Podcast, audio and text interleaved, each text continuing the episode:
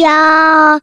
一个相信你的人。欢迎收听《电玩店》，我是店长迪恩。本期节目依然没有人夜配，不过没有关系，这非常像极我们平常录音开场的节奏。那当然，我们还是私心的这边呼吁大家，如果说你有什么想要跟大家分享的好东西，当然电玩店就会是一个你还是可以来利用的一个平台。那之所以说它说平台呢，一方面就是它就是一个开放给大家去嗯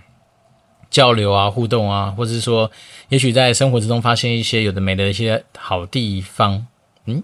对，好东西的地方啦。那大概概念就是在于是说，嗯，对我们这边应该相对来说比较没有那么多的压力嘛，不像说有些人可能是自己有一些自己的一些呃包袱嘛，不管是偶像包袱呢，或者说你可能因为今天受到蛮多厂商的青睐，所以你很多的业配上面必须要去承担的包袱。我们目前累积到现在还没有太多这方面的东西。那除了说我因为之前受惠于就是 Oros 的一个帮助。啊，因为虽然说帮助也不是帮助给我，因为我只是有机会摸到一个这么漂亮的一个电脑，所以那时候现在让我自己当然对于显卡的要求就随之而然的提升。好，毕竟以前那台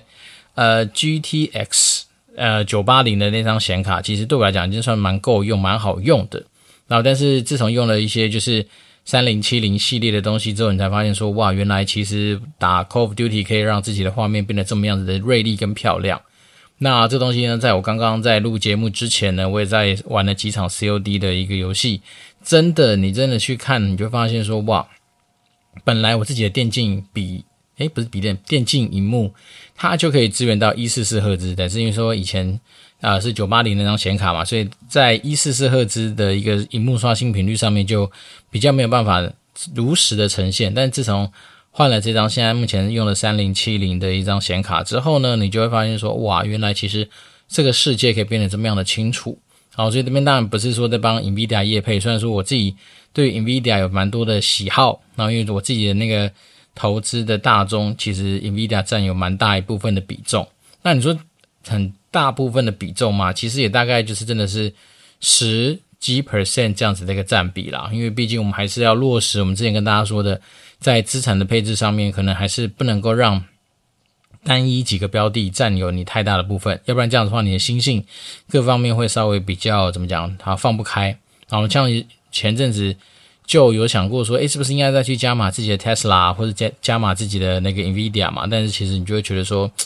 好像不太行。我们还是必须要严守这样的分际哦，因为有时候说真的，在投资的路上面，并不是说你要去。呃，磨练很多新的知识或很多新的策略手法，而反而是说，有些东西你可能要先去透过自己的真金白银或者自己参与其中去磨练自己的心性。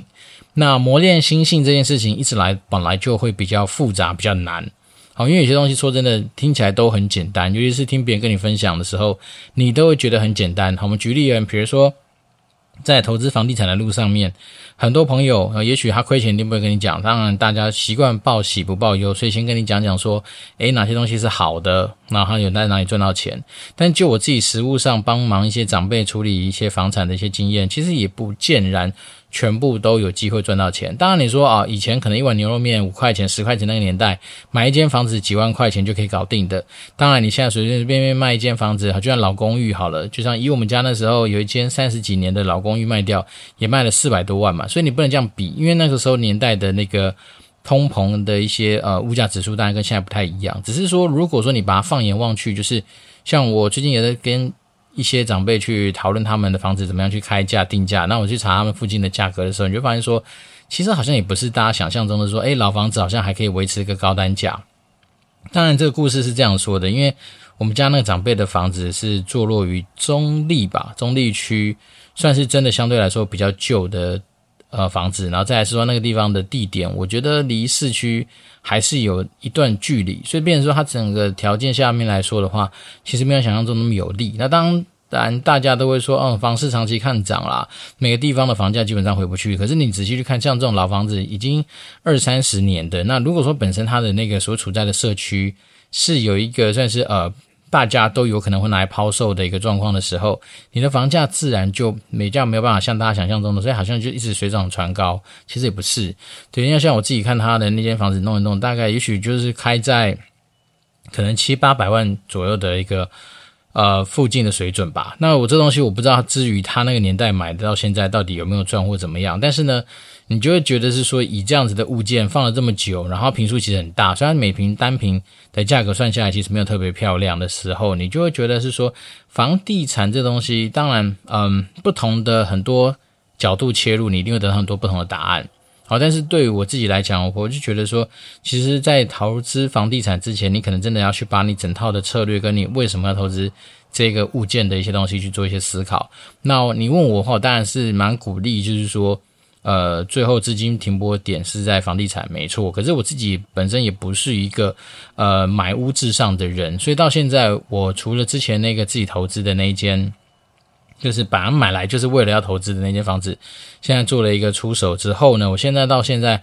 倒是没有特别一定要往房地产去的念头。好，一方面是因为那时候真的是心里面会觉得是说没错啦，我们都知道说，呃，你买一间房子，其实你是用一个算是相对小的资金去撬动一个比较大的杠杆体嘛。好像我们那时候买那一间大概是九百多万的成交价，当时候那那时候我自己大概就拿了一百多万的自备款，所以你大概期待七百多万。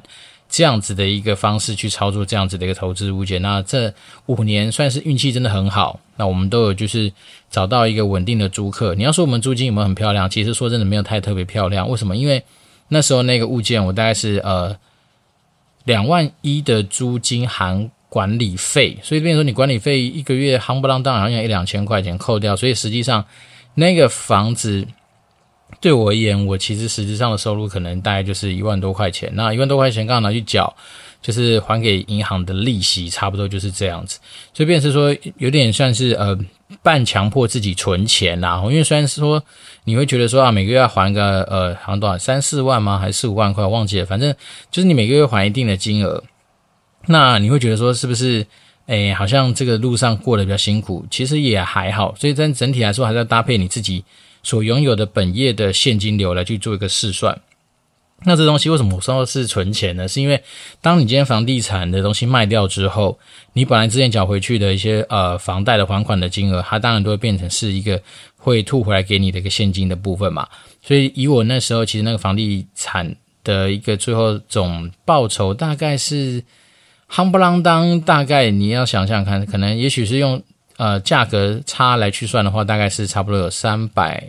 不到三百万的一个获利空间。可是你这不到三百万的中间，你还要缴房地合一税啊，那你还是有些的没的一些费用弄一弄。所以我自己最后抓这间房子，大概就是实际上它可能呃一堆成本扣掉之后，大概就是有一到两百万，大概快接近两百万的一个呃获利。那这东西虽然说真的，其实也不怕大家去查嘛，因为毕竟说实在的。呃，现在不是实价登录都有，就是呃登记到门牌嘛，所以像我相信跟我买房子的那个网友，现在也就是他真的是网友啊，蛮 蛮有趣的一个缘分。他其实也查得到当时候这间房子我人头入手大概是多少钱。那说真的，我已经怎么讲，我不可能说不赚他的钱，好，因为毕竟我们今天很摆明的就是我真的还是要获利嘛。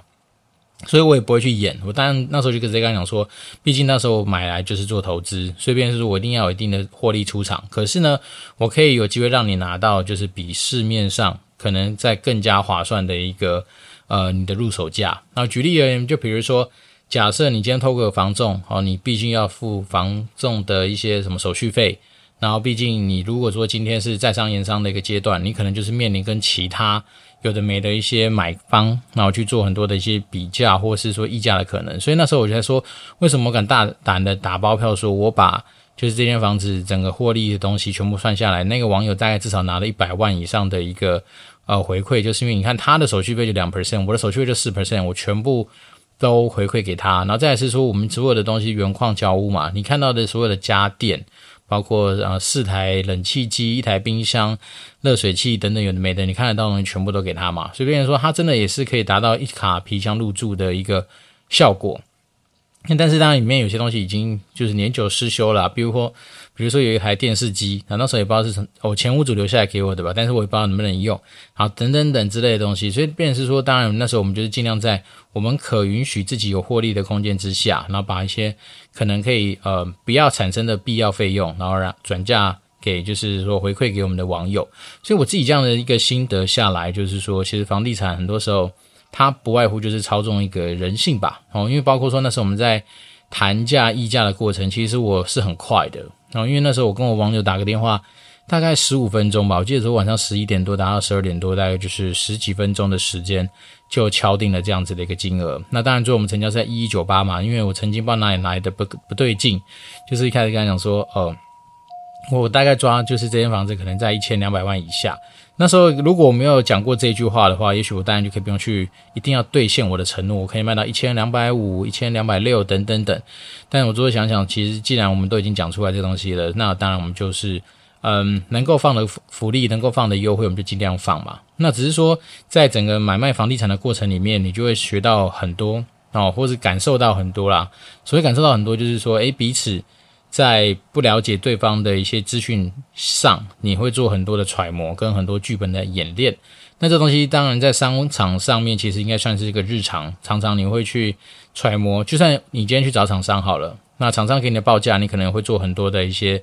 推测，或是啊沙盘推演，甚至有些公司它就是 A 讲完价之后由 B。来再去做一个杀价的动作，诸如此类的事情，就是天天都会发生。那只是说，你今天在买卖房地产的时候，你就是那个主角，你就有机会去决定这些东西的时候，当然你就会面临到很多这种人性面啊，或者是说很多谈判沟通的一个过程。那当然，在房地产的怎么讲撮合的世界里面，为什么会有房仲这个角色？就是因为他会帮你去做。相对应彼此利益最大化的一个争取，可是有时候也是蛮矛盾的哦。因为为什么呢？因为以房仲本身的角度来说，我当然会希望这个东西能够成交啊，因为没有成交的话，这东西就是零。但是呢，如果我站在买方的立场，我会希望能够成交。但是卖站在卖方的立场的时候，我又希望把价格拉高。为什么？因为我的佣金是来自于我最后成交的价格嘛，所以变成它，其实有彼此都会有一些拉力在存在啊。比如说，如果他想要让买方多。能够多掏点钱出来，那当然他就会去想办法把这东西偏向卖方。诶，可是他到时候他又要去促成卖方能够点头同意买方的低价，所以导致说他在中间他就有很多的拉扯跟一些怎么讲？我觉得蛮有趣的一些过程。那只是说我这次算是相对比较幸运，是因为我们那时候跟我们的网友在谈价的时候，我也就不啰嗦，我就跟他说：“好吧，那我就是把我当时承诺你的一个价格的最高金额，比如一一九八，把定下来。那我也不跟他屎尿，为什么？因为我跟他说，其实。”如果说这一九八你还不要，那依照我们那时候隔天有机会去谈，就是有人已经有人下斡旋了嘛。那如果去跟那个对方谈，只要对方说谈出来价格是啊，这是呃一二，好算一二五一好了，然后也许可能扣掉给房仲的手续费，也许我到时候会成交在啊，也许我实拿实拿，也许是真的进我口袋，也许是一一九九。那但是我跟他讲说，其实最后就只是在在在商言商。如果说假设。买方愿意把这些东西，好，就是付干给房仲的钱，我们都都说能够成功的话，那当然我最后就是以一二五几这样的卖给出去。那当然，我觉得这东西可能也有稍微压倒那时候那个网友心中的最后一根稻草吧，因为他觉得说，好吧，那如果说与其我们把这个东西哦叠床架屋价高，让说让比如说房仲各方面都有得到一些钱，然后蹉跎那半天，然后他可能也买不到这么。相对他喜欢的一个物件的时候，那当然我们最后就很快的成交，所以就发现说，其实嗯，房地产的世界之所以有趣啊，也是也是为什么我一直觉得说，如果未来真的有机会，不管是自己有没有财富自由，但还希望说自己是一个财富自由的心态，能够加入房地产的世界啦。为什么？因为当我们今天啊、要投入到房仲的这个领域的时候，或者是房地产投资这个领域的时候，如果说你本身没有一个稳定的现金流，其实你的压力其实会很大。因为作为不管是任何的仲介，我们讲，比如说像我们前期跑，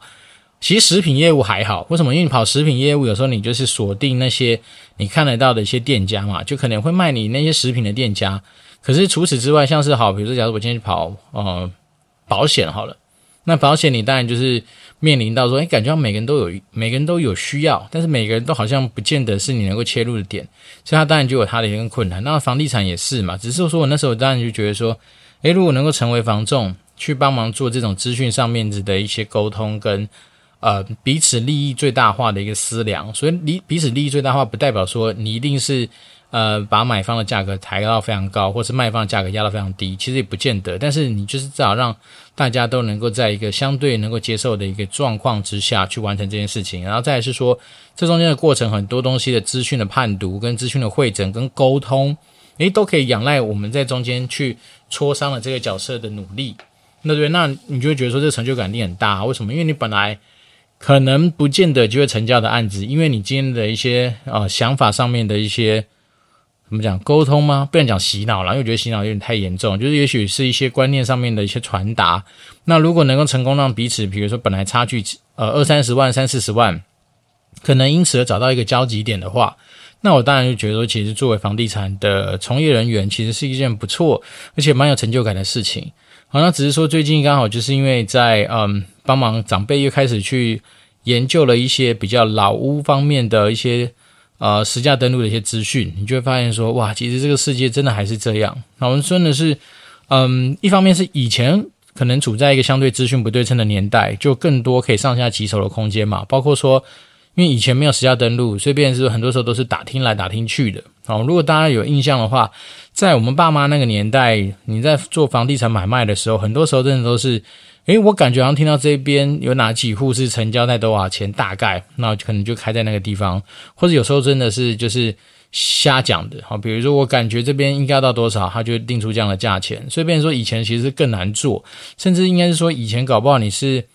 只能够相信房仲给你的资讯，因为毕竟他们手上拥有的是比较多成交的案例，但是这种东西到底是真是假？其实说真的，以前真的没有太多可以参考的价值。但是现在来说的话，我们在这个时代已经算是相对比较幸运，而且相对比较资讯平衡的时代吧。所以，便是说，你很多的管道有机会真的能够去找到一个相对合理的呃你的物件。为什么讲合理呢？是因为说讲真的，我们刚刚讲的这一系列的流程跟过程，还是有些东西相对比较现实的。就是说，当我们今天只是一个。呃，不管是自住客或投资客好了，当你今天并不是在第一时间有机会接触到这些案源或是这些物件的时候，那当然你今天不管是你的呃运气好与不好，你可能就是比较二三手才会接触到这些资讯嘛。那当然你就不知道说到底今天当时候第一手接到这一个物件的人，他会怎么去做处置，搞不好自己就买下来了。如果他真的很便宜，搞不好自己就处理了啊。那如果真的不行，他搞不好是派给他的同事、他的好朋友、他的至亲。他的什么呃兄弟姐妹、亲朋好友等等，走完一轮之后才有可能放到市场上面去嘛。所以，变成是说，当我们今天在市场上面，如果你想要透过什么，不管是好房网啦、五九一啦，或是什么有的没的那些，就是看似很厉害的公开的资讯的平台的时候，也许你的资料已经是第二手或第三手了。那第二手、第三手的情况之下，我们只能说在这个世界里面尽量去。挖出一个相对所谓的合理的东西，所谓合理的东西，那当然我们只能说，毕竟你在公开市场打的就是公开市公开市场的资讯战嘛，所以你当然该做的，比如说实价登录的一些研究啦，或者说你对于这个地方的判断啊，还有包括说你对于什么哈，我们讲真的，你到时候你去谈判的时候，也许是。呃，GDP 的表现呐、现在房贷利率未来对于未来的影响等等等，你其实你准备的越多，当你在谈判的时候，你搞不好就可以反将一军去教育那个房仲，然后利用这房利用房仲去把你得到的资讯去来，不管是跟买房或卖房去做沟通，所以便是说，怎么讲呢？就是在公开市场的操作手法，就是仰赖我们自己。很多资讯的一些收集的能力跟分析判断，那当然未来不管是有 Chat GPT 或是很多 AI 的工具可以辅助的的话，那当然就可以增加你在很多分析上面更加的方便。好，比如说你可以问他说：“诶，请帮我调出来最近好举例，比如说我们现在住在汐止，那也许是大同路好几段，那你刚才讲说，请帮我调出来历年二十年。”大同路这边房子成交，每个社区大概的一个均值变化的一个统计，他可能就帮你把它抓出来，那你大概就可以稍微再去比对一下，那你就说，哎，那以这些东西的走势对比，我们现在实价登录的一些资料，那他们中间有没有什么样子的落差，或者说有没有什么特别的一些点，它会让。这些房价有产生不同的波动，或者说，哎，你能帮我把它抓出来？是说，在这几年来，它比如说涨幅有超过百分之五或百分之十的那几个 case，帮我调出来让我看一下。你就可以大概稍微参考一下，说通常在什么样的情况之下，好，你有机会得到一些相对来说能够参考的。资料，然后像包括我们刚刚问那些资料之后，你还可以说，诶，那请问当时候这个房这个社区他们的那个房价变动，是因为当年度有什么样的大事情吗？或者把那当年的大事情调出来，你可以做一些比较的话，你大概就比较能够有所本跟有所底啦。那这些东西其实运用在你自己日常生活之中，不管是去跟老板沟通你的提案啊，或者说跟老板去嗯、说服很多你的客户或业务好了，其实很多时候都是这样，就是你。能够准备好相对应的一些资讯资源，分析好之后，让你有所本去沟通的话，那当然你的一些沟通谈判的筹码你就会比较多。对，那今天并不是要鼓鼓励大家说一定要往房地产去走或怎么样，只是在于就是我自己最近一个小小的一个小心得，就是说，嗯，是不是应该要，还是我本来平常没事就是喜欢会看一些。呃，五九一公开市场的一些资讯，好，那这东西不并不是说我今天一定要去买或是怎么样，只是说有时候可以看看，诶，不同的社区他们现在的物件释出的状况啦，然后稍微试想一下，说如果哪一天我真的有机会要买房啊来自住的话，那有没有哪些地方可以参考？那毕竟大家都知道，在整个房地产的世界里面，不买的最大嘛，所以你如果越是急的话，当然你的谈判的条件就越差。所以我现在只是想说，多帮自己增加一些底气吧。那当然，目前来说，自己租的这间房子住起来真的是非常的舒服，好，所以除了它的价格很高以外，那其他没什么好嫌的。那只是在于说，如果哪一天真的，我希望能够，嗯，不管是买下来或怎么样，或是真的是有没有机会找到一个给自己自住的一个物件的话，那当然，我觉得这种时间的一些，嗯，努力。就是努力在你自己投资物件上面的准备，或是努力在市场资讯上面的收集，或是努力在很多人性面沟通上面的一些经验的累积，都是为了那一天的到来的一个打底。那你自己问我说，是不是一定要买房？我真的没有绝对赞成说一定要买房，因为台湾说真的，租金房价比真的是有点不太合理。就是以一些比较好的物件，你买下去，你可能懒趴捏到爆，你都不见得有机会，就是好好的哦。安心的过生活，可是有些用你用换成租金，其实怎么讲呢？这也是一个观念啦，就是很多人会觉得说啊，我一辈子就是反正努力的存钱、存钱、存钱，存到我可能退休的那一天，那我再好好的花钱。但是有时候我说实在的，一直到现在我们每天面临到这么多的不确定性，包括说呃，天天就是你烦谁得癌症或谁怎么样，那你就会觉得说，哎，会不会有一天我可不根本没办法活到所谓的啊、国民平均年龄七十几岁，或是。对，女生八十一了吧，男生七十八，那甚至是说，搞不好我今天真的不是只是活在年纪，而是说我可能带着什么样的病痛活到那后面去，那后面只是苟延残喘的话，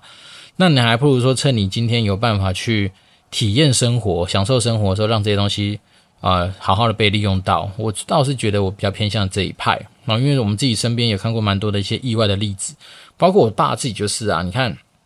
一个好端端五十几岁的人，突然有一天因为脑膜炎。中风说倒就倒，接下来他人生再也站不起来，所有东西就被困在他那个轮椅跟他自己的生活区域里面。所以，变是说我倒是觉得有时候，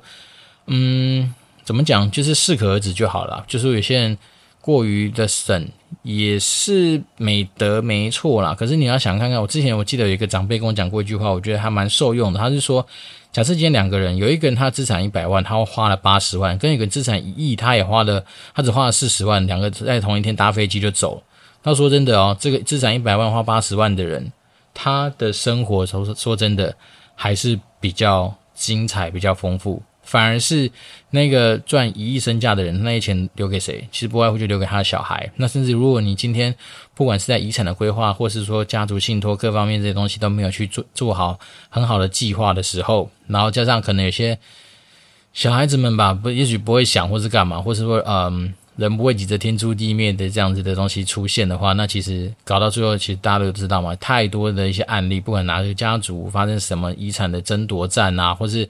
谁谁谁的什么外妻外子跑过来怎样怎样？那这种东西就是，我觉得就蛮可惜的。所以我个人还会觉得说，有时候说真的，并不是说我们喜欢铺张浪费，而是说我们觉得真的是对自己好一点，其实没有不对，而不是说一定要哈很极度严苛的让自己的生活，好像是为了一个你不确定会不会有可能实现的一个梦，然后就是让自己现在就已经过得很很像苦行僧这样。我觉得这种过犹不及都不见得太好。对，那今天为什么会有这个时间来跟大家闲聊这些有的没的吗？其实也就是因为，嗯，